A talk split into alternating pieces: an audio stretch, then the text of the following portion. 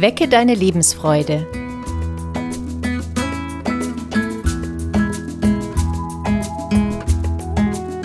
Der psychologische Podcast von und mit Maja Günther und Claudia Morgenstern.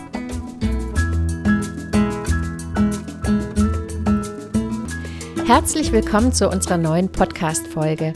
Heute sprechen wir über schlechte Angewohnheiten und wie ihr sie wieder loswerden könnt.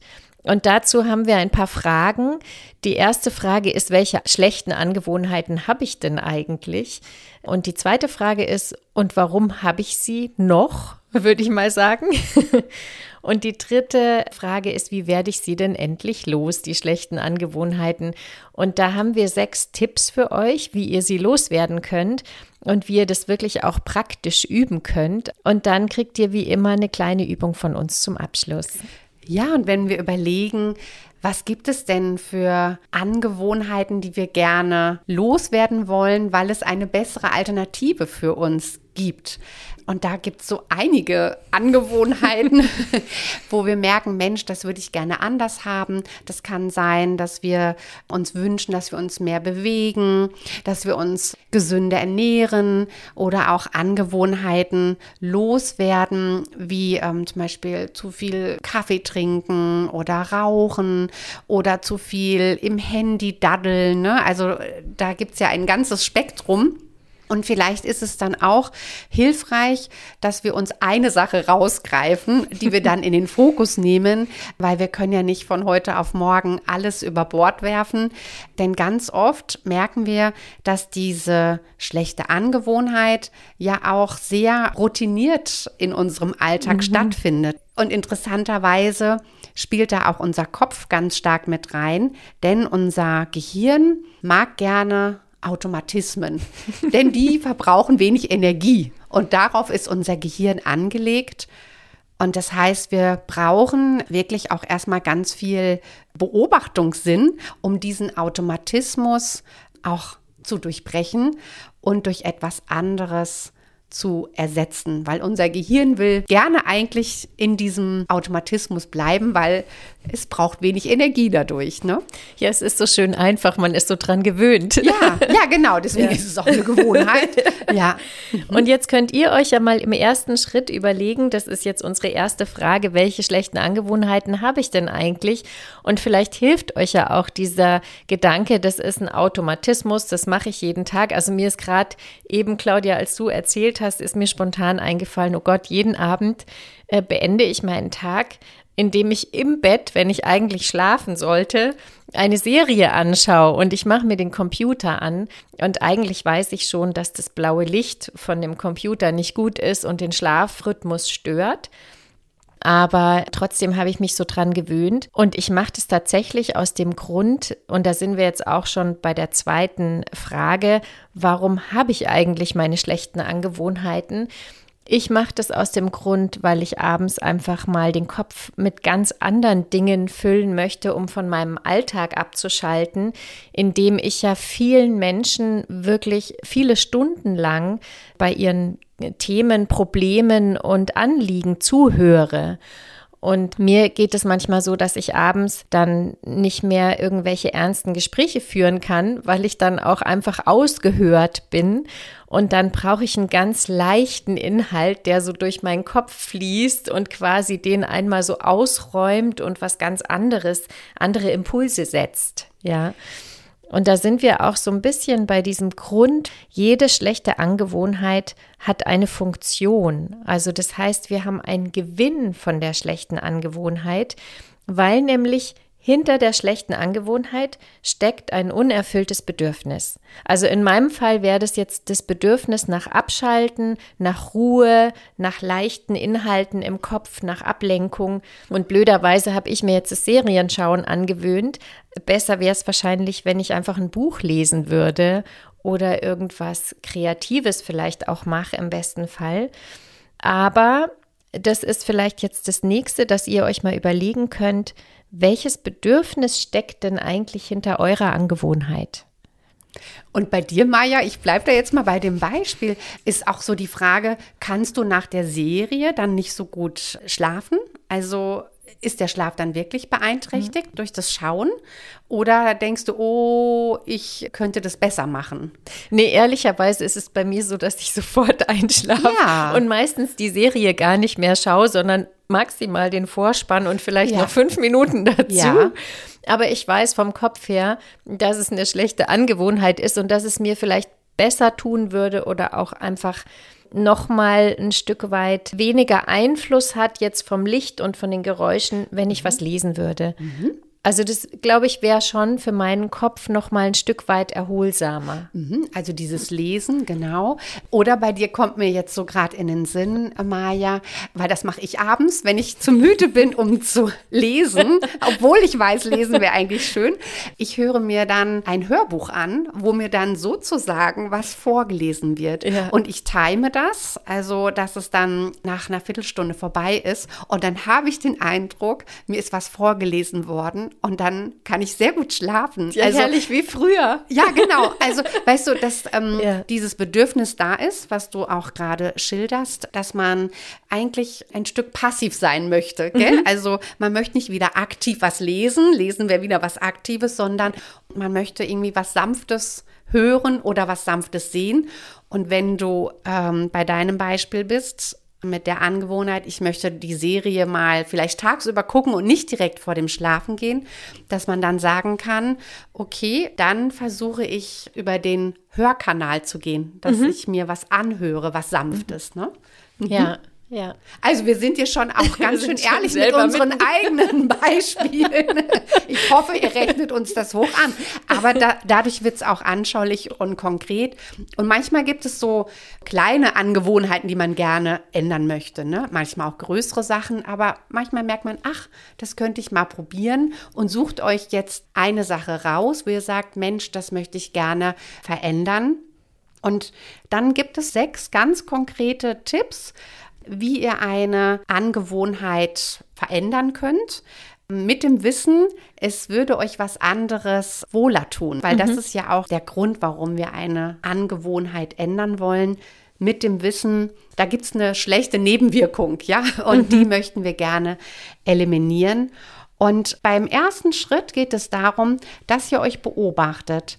Und zwar, dass ihr den Ursprung eurer Angewohnheit herausfindet. Und da könnt ihr mal schauen, ob es gewisse Auslöser gibt, die eure Gewohnheit hervorrufen. Beim Maya in dem Beispiel ne, ist es wahrscheinlich so, ich sitze jetzt im Bett und dann ist so der Auslöser, ja, ich bin jetzt bettfertig. Also, dass man sich überlegt, in welcher Situation tritt das Verhalten auf und was ist meine Gewohnheit? In dem Beispiel könnte es auch sein, ja, ich daddel jetzt im Bett und eigentlich möchte ich vielleicht eher früher schlafen oder nicht zu lange daddeln. Und dann auch zu schauen, welches Bedürfnis wird erfüllt bei Maya war das das Beispiel, ich möchte jetzt gar nicht so was Aufregendes, sondern was Sanftes, aber ich möchte jetzt mich wenig aktiv drum kümmern. Und beim Daddeln im Bett könnte es vielleicht auch das Bedürfnis sein, ich möchte gerne einen sozialen Kontakt haben. Aber wenn ich das zu lange mache, fehlt mir der Schlaf. Das wäre die Nebenwirkung. Mhm. Ne? Also das wäre erstmal so eine Beobachtungsaufgabe als ersten Schritt. Dann gibt es den zweiten Schritt, der heißt, verändere dein Umfeld. Und da geht es darum, dass es ja manchmal gar nicht so einfach ist, in dem Umfeld, in dem man sich bewegt. Also zum Beispiel, wenn ich jetzt in der Arbeit bin und ich habe die schlechte Angewohnheit, dass ich immer rauche, dann bin ich da, habe ich meinen Arbeitsstress und da habe ich, ist der Automatismus, durch das Rauchen verschaffe ich mir ab und zu mal eine Pause, weil ich gehe dann schnell raus in die Küche oder ich gehe vielleicht ganz nach draußen und gehe einmal aus diesem Stress raus, aber trotzdem habe ich dieses Grundsetting, das Umfeld ist immer das gleiche. Vielen Menschen fällt es leichter, dann mal im Urlaub zum Beispiel sich vorzunehmen, mit dem Rauchen aufzuhören, weil da der ganze andere Stress gerade eben nicht stattfindet. Und dann hat man tatsächlich Raum und Zeit, sich um dieses Thema zu kümmern. Und da ist es manchmal viel leichter, also das kenne ich auch von vielen meiner Klienten mit dem Thema Abnehmen zum Beispiel. Die sagen mir auch, oh, unter der Woche, ich bin in der Arbeit, dann komme ich abends heim, dann habe ich schon einen riesen Hunger, dann rase ich durch den Supermarkt und dann muss es schnell gehen. Und dann fange ich nicht an, mir ein Gemüse zu kochen, wo ich eine Stunde am Herd stehe. Aber wenn ich im Urlaub bin, dann mache ich jetzt mal so einen Start. Oder ich hatte auch eine, die hat sich regelmäßig immer im Februar in der Fastenzeit zu so einer Fastenwoche angemeldet. Und dann hatte die schon so diesen ersten Startschuss und dann hatte sie schon ihre ersten Kilos runtergepurzelt und hat sich schon gleich viel wohler gefühlt. Und da ist es ihr viel leichter gefallen, dann auch hinterher in der ganzen Arbeitszeit mit dem Essen eben aufzupassen und ihre Diät fortzusetzen. Beziehungsweise hat sie dann oft auch einfach darauf geachtet, dass sie dann nicht mehr wieder zunimmt. Ja. Weil du das so erwähnst, Maja, bei uns in der Reha-Klinik ist es auch so, dass viele Leute diesen Abschnitt auch nutzen, um das Rauchen einzustellen, mhm. weil eben auch diese Auslöser, diese Trigger aus dem gewohnten Umfeld wegfallen und wenn sie das in der Reha-Klinik für sich schon mal ausprobiert haben, dann ist es auch leichter, dann wieder zurückzugehen in das alte Setting, Natürlich sind die Auslöser noch da, aber sie haben schon mal etwas Vorlauf gehabt. Mhm. Ja, und ich finde auch, wenn man in dieses Gefühl schon mal so reingeschnuppert hat, ja, dass sich das viel besser anfühlt, dann ist es auch einfacher, diesen Triggern zu widerstehen. Ja, und als ähm, dritten Tipp haben wir für euch, dass ihr das, was ihr erreichen wollt, positiv formuliert. Also formuliere deine neue Gewohnheit positiv und nicht die alte negativ. Also das wäre dann, ich möchte mich gesunder ernähren. Das spricht uns mehr an als Ziel, als wenn wir sagen, ich möchte mich nicht mehr ungesund ernähren, weil das ist wieder negativ formuliert und unser Kopf und unsere Emotionen, die sprechen natürlich sehr gerne auf das Positive an und das hebt auch unsere Stimmung. Ja, wenn wir sagen, ich möchte mich mehr bewegen, ist das viel schöner verknüpft mit einem Gefühl, als wenn wir sagen, ich möchte keine Couch Potato mehr sein. Ja. ist, man kriegt auch ein ganz anderes Bild im ja. Kopf, finde ich. Bei der Bewegung hat man gleich das Gefühl, oh, schön, angenehm, da fühlt ja. man gleich das Positive. Ja. ja. Und unser Kopf macht es ja auch wieder ganz pfiffig. Also wenn ich was negativ formulieren würde, dann würde aber bei uns im Kopf nur Couch Potato hängen bleiben. Ne? Mhm. Also von daher, ich möchte mich mehr bewegen, dann sind wir positiv unterstützt und unsere Emotionen arbeiten bei der Gewohnheitsumstellung ja auch mit. Ja, dann sind wir schon beim vierten Tipp. Finde einen guten Ersatz für deine schlechten Angewohnheiten. Und da finde ich auch immer, zum Beispiel, wenn man jetzt dazu neigt, zu Süßigkeiten zu greifen, wenn man Energie braucht, also da wäre jetzt für mich das naheliegendste Bedürfnis, was dahinter steckt, mir fehlt Energie, dann esse ich Schokolade und dann kommt natürlich sofort ein Energieschub der geht schnell und Schokolade ist ja auch so ein bisschen süchtig machend. Man ist ja dann auch ein bisschen glücklich hinterher und fühlt sich schön an.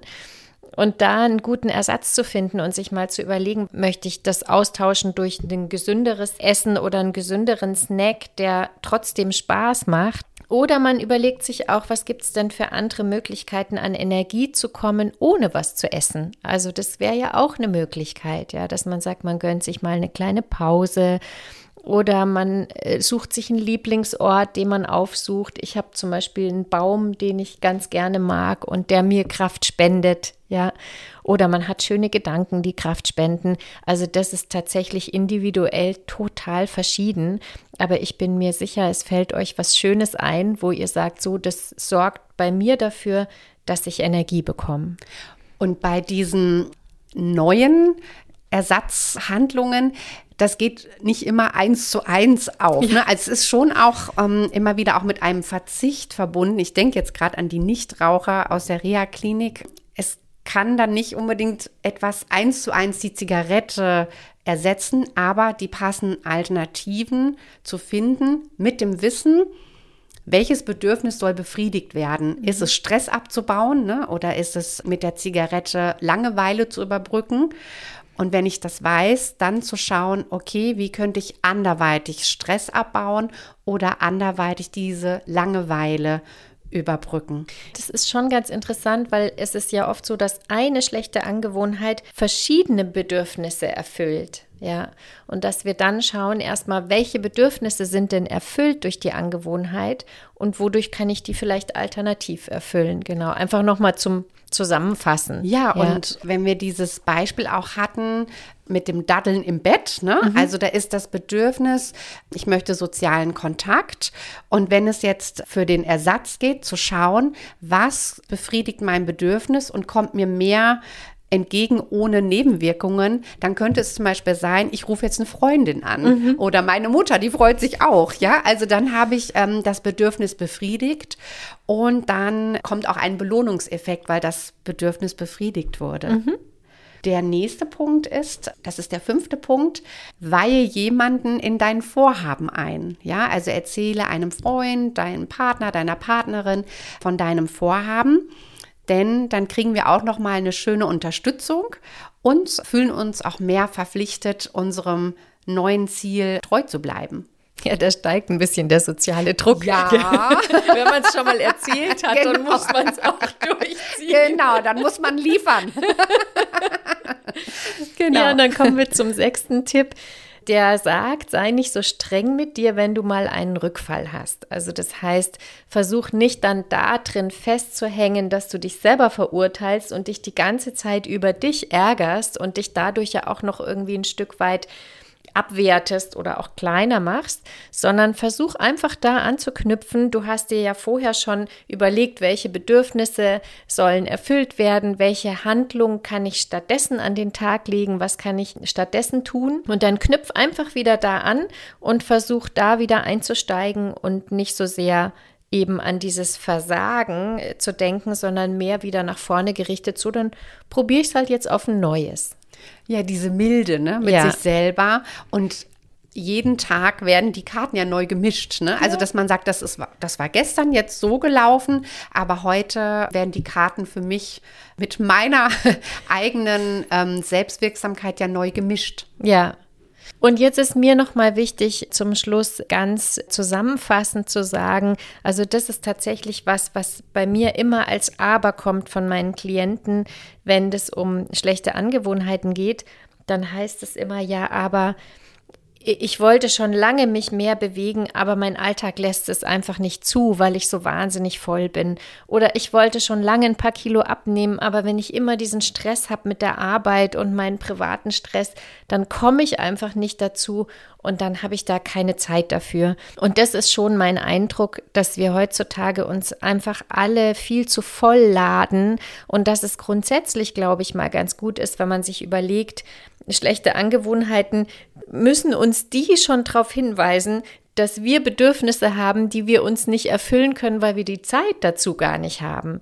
Und das ist vielleicht der übergeordnete Schritt, dass ihr mal probiert, euch ein bisschen neu zu sortieren und auch mal auszusortieren und zu schauen, wie kann ich mir denn insgesamt meinen Alltag ein bisschen entzerren, so dass ich auch die Möglichkeit habe, alles, was ich so an Bedürfnissen habe, Stück für Stück da mit reinzuholen und mich darum zu kümmern. Wo ist vielleicht grundsätzlich zu viel Stress in meinem Leben, dass ich auch diese unguten Gewohnheiten so automatisieren können. Ne? Ja. Ja. Und wenn ich da vielleicht auch von der Fülle was rausnehme, dann entsteht wieder mehr Puffer für die neuen Gewohnheiten. Genau. Und wenn wir jetzt noch mal alles zusammenfassen, dann haben wir jetzt erst geschaut, welche Bedürfnisse habe ich denn eigentlich? Dann haben wir geschaut, warum habe ich die Bedürfnisse, also welche Funktion erfüllen sie und welchen Gewinn habe ich davon, dass ich sie aufrechterhalte. Und dann haben wir mit den sechs Tipps geschaut, wie kann ich die schlechten Angewohnheiten loswerden. Und bei den sechs Tipps, da hatten wir erst, ähm, dass wir den Ursprung der schlechten Angewohnheit finden, dass wir das Umfeld verändern, dass wir das Ziel positiv formulieren, einen guten Ersatz finden, jemanden mit ins Boot holen und milde mit uns selber sind. Ja, und zu guter Letzt würden wir euch gerne eine Selbstbeobachtung als Selbstreflexionsaufgabe geben, dass ihr mal schaut, in welcher Situation wird eure Gewohnheit ausgelöst, die ihr eigentlich loswerden wollt? Und dann auch mal in der nächsten Spalte Das ist wie ein Beobachtungsprotokoll formuliert, welches Bedürfnis wurde in der Situation durch unser Verhalten gestillt und was gibt es für eine passende neue Verhaltensweise, die das Bedürfnis auch befriedigen kann und die euch dann mehr entgegenkommt, die nicht so viele Nebenwirkungen hat. Ja. und vielleicht fangt ihr mit der schlechtesten eurer Angewohnheiten an. Also ihr sucht euch erstmal eine raus. Ja, nicht zu viel. Es kann auch was Kleineres sein, wenn ihr sagt, oh, ich kann mich jetzt nicht um so was ganz Großes kümmern. Also zum Beispiel jemand, der sagt, oh ja, ich habe gerade so eine schwere Zeit und wenn ich jetzt auch noch versuche, mir das Rauchen abzugewöhnen, das ist mir gerade zu viel, ne? dass man auch so schaut, wo sind die eigenen Ressourcen. Es kann auch was Kleineres sein, wo ihr sagt, oh, da kann ich meinen Fokus drauf richten. Mhm. Wenn euch der Podcast gefallen hat, findet ihr viele weitere Folgen auf allen Podcast-Kanälen unter Wecke deine Lebensfreude. Wir danken euch fürs Zuhören und wünschen euch neue, gute Gewohnheiten ohne Nebenwirkungen.